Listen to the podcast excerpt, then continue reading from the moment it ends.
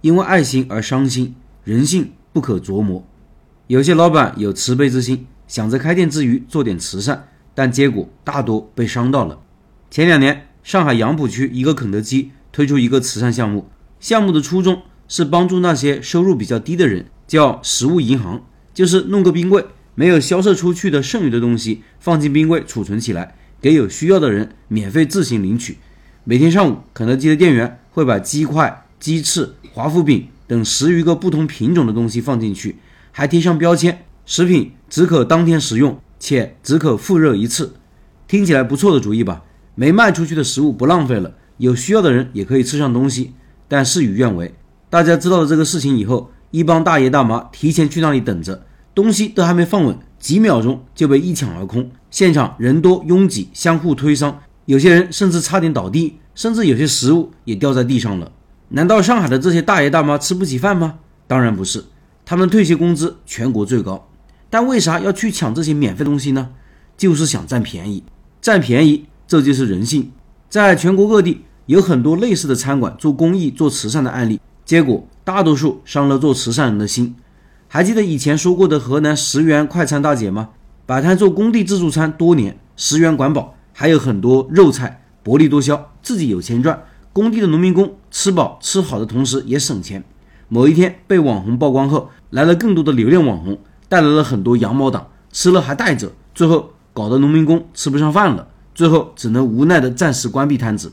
西安也有一家早餐店，曾在店门口派发爱心早餐，每个人可以免费领取一碗稀饭、一碟小菜，外加两个馒头。爱心早餐的派发得到了不少民众的认可，这家早餐店还因此登上了当地的报纸。一个多月后，这家店的名声传开了。住在周边的老人纷纷开始蹲点哄抢。这个爱心早餐一般早上六点半发放，五点半厨师才开始准备。然而大爷大妈们却比厨师更早，三四点就已经在门口蹲点守候了。在公益早餐车推出来之前，店门口往往已经排了很长的队伍。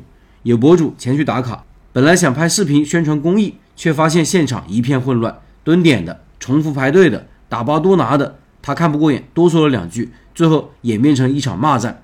博主在视频中无奈地说：“整整齐齐排队可以，关键是有些人好像以这为生，哪里有活动，哪里有点东西，就全部都涌到那里去。有的人领馍，领两兜吃都吃不完，带回家都发霉了。”同时，在陕西有一家餐馆的老板推出免费早餐活动，本想让早出晚归的环卫工人和公交司机吃上一顿热腾腾的免费早餐，却没料引来了一群蹭吃蹭喝的老人，有的组团来吃。有的甚至坐三四十公里的公交车专程来吃这一顿免费早餐。老板本打算限时限量供应，但老人们没领到早餐就会在门口闹事，抗议欺负人、区别对待。结果上线五十份的爱心早餐，硬是一天送出三百多份。最终，老板无奈贴出停业通知。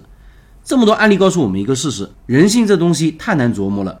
如果你开店做生意，同时有善心，希望给予一些人力所能及的帮助。就要仔细思考这背后可能带来的问题。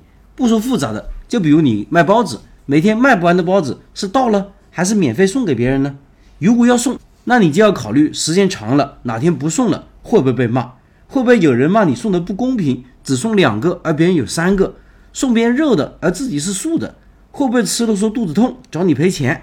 会不会有人说，既然送了包子，能不能送点肉呢？能不能给点钱呢？等等等等。你不给，可能立刻就有人骂你黑心，骂你是资本家，毫无良心。你别说离谱，这些事情在现实生活中就出现过。说到人性，不知道各位有没有看过《贫穷的本质》那本书？你会发现，人性在全世界都一样。书里提到，有些企业家很有理想和抱负，希望通过给穷人小额贷款来解决他们做生意资金短缺的问题。银行是不贷款给这些穷人的，因为他们往往还不起，或者直接赖账。于是，这些企业家。成立金融公司提供贷款，这个初心不错吧？为了让贷款人能及时还款，他们是每周让他们分期还款。为啥每周还款呢？因为每个月还款更还不上，他们都会花掉，吃喝嫖赌样样精通。但最终都做不下去了，因为很多人就是不还钱，甚至以死相威胁，有些甚至就直接自杀了，死了就不用还钱了。接下来政府出来了，说你们不能这样搞，这样搞穷人都活不下去了。于是公司又退一步，说这样吧，我们还继续贷款给你，让你继续做点小生意，但是前提是你把之前的钱给还了。尽管这样委曲求全，他们也只收回了一半左右的本金，导致有几家最大的小额贷款公司被推到了破产的边缘。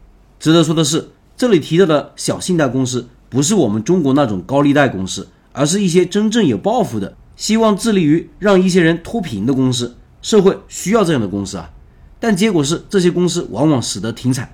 这些公司倒闭以后，更加没人借款给穷人，需要钱的时候，他们只能向高利贷公司借款。就是需要每天还钱那种，每天的利息高的离谱，折合起来年利息高达百分之七十到百分之百，这样穷人只会更穷。